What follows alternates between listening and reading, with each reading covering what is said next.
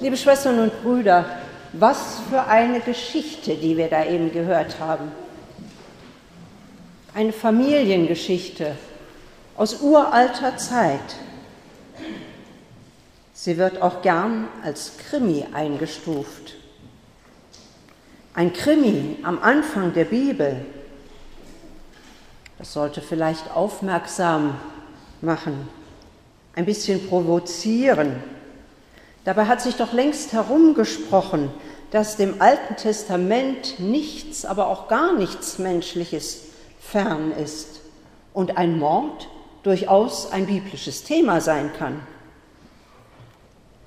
Das ist es ja gerade, worum es geht, zu zeigen, wie der Mensch ist und nicht, wie er im Idealfall sein soll. Die Geschichte von Kain und Abel gilt auch als eine der bekanntesten Geschichten, weil sie ein Thema behandelt, das die Menschen zu allen Zeiten beschäftigt hat und auch heute hochaktuell ist.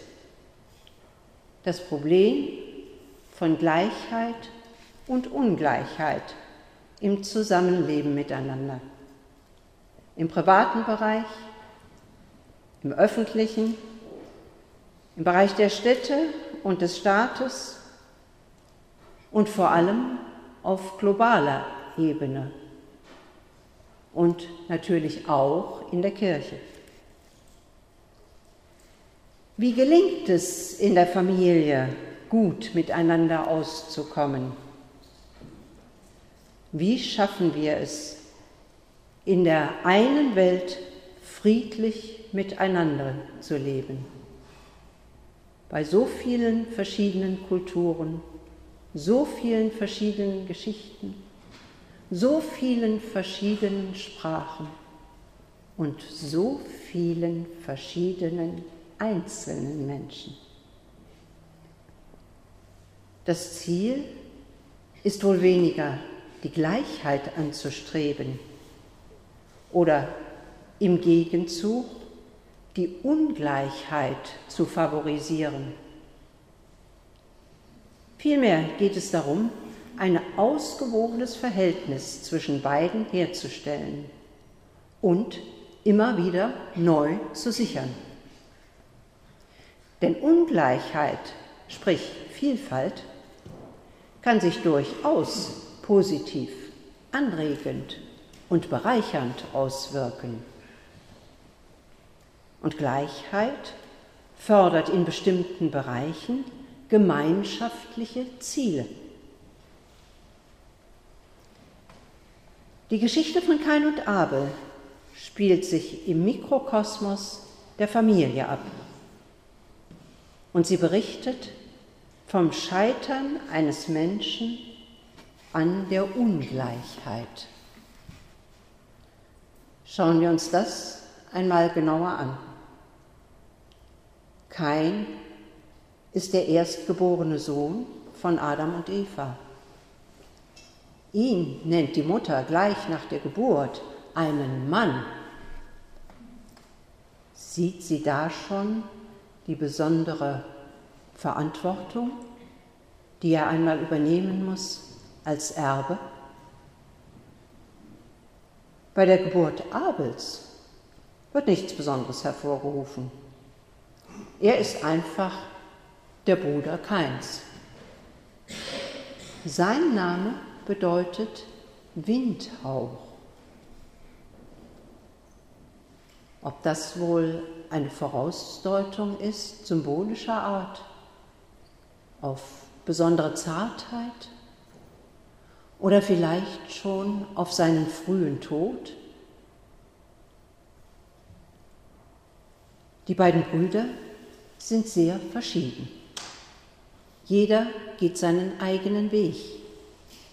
Abel als Hirt und Kain als Ackermann.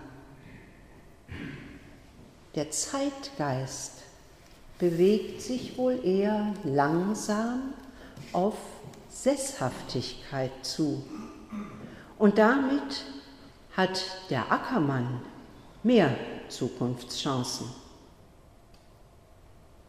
Ob die beiden Brüder darüber wohl mal sprechen?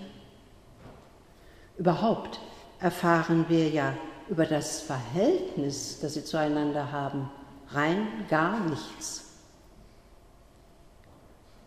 Und dann kommt der Tag, an dem beide ein Opfer bringen, als Zeichen der Dankbarkeit für die Erträge ihrer Ernte,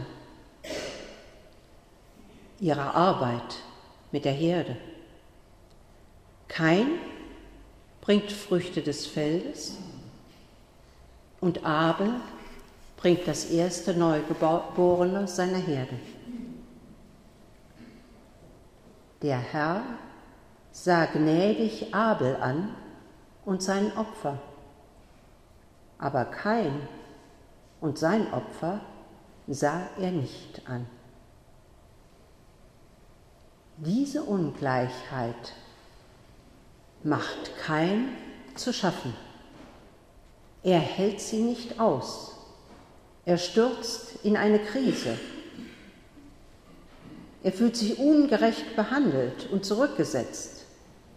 Er hat die Knochenarbeit gemacht und der andere bekommt die Anerkennung. Was soll das?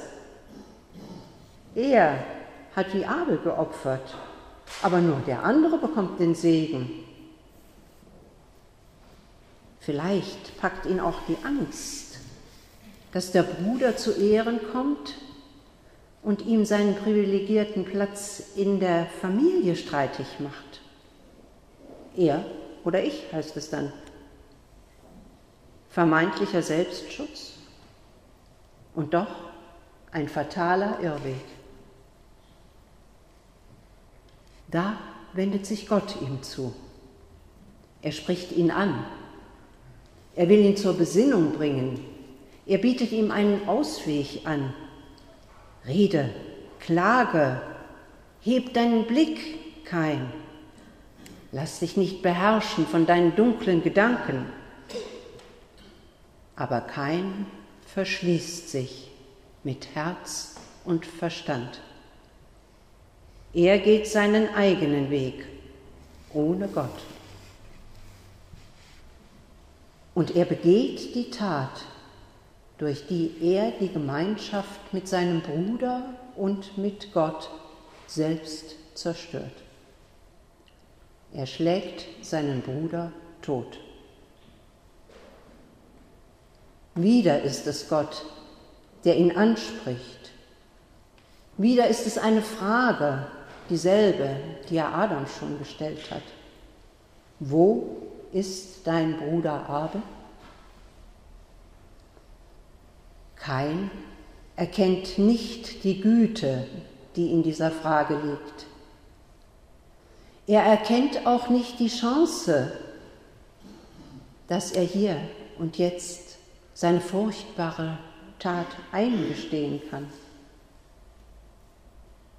Ziemlich unverschämt und rüde stellt er eine Frage in den Raum. Soll ich etwa meines Bruders Hüter sein? Gott bringt sein Entsetzen über die Tat zum Ausdruck. Und er stellt sich ostentativ auf die Seite des Opfers.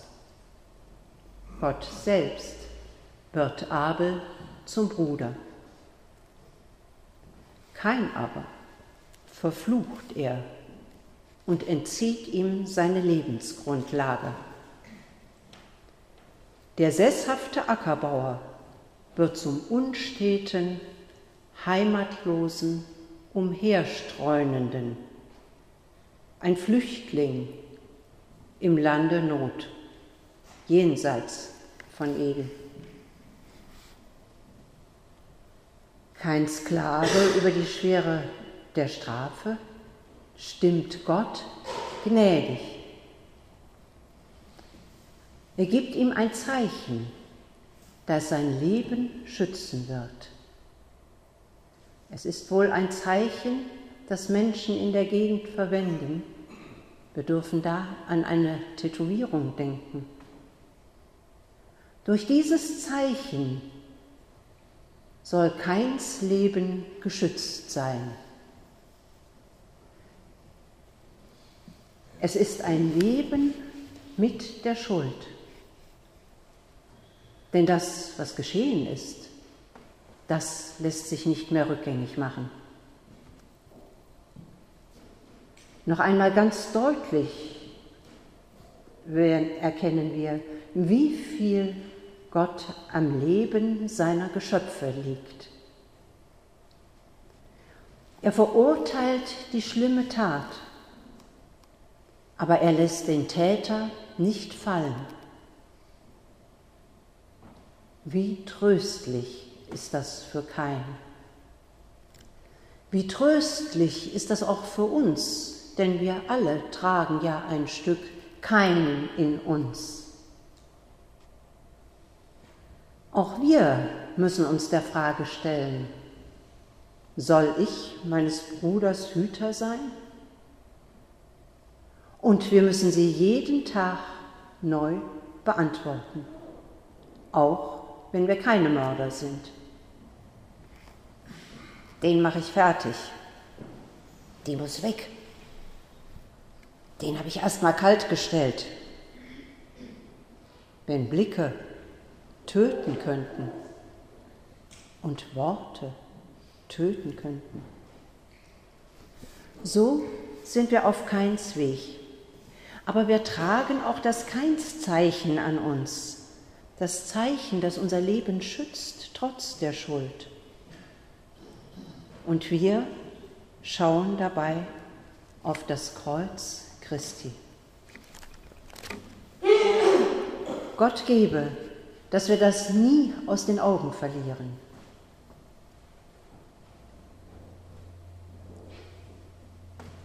Nachwort. Und Kain erkannte seine Frau im Lande Not.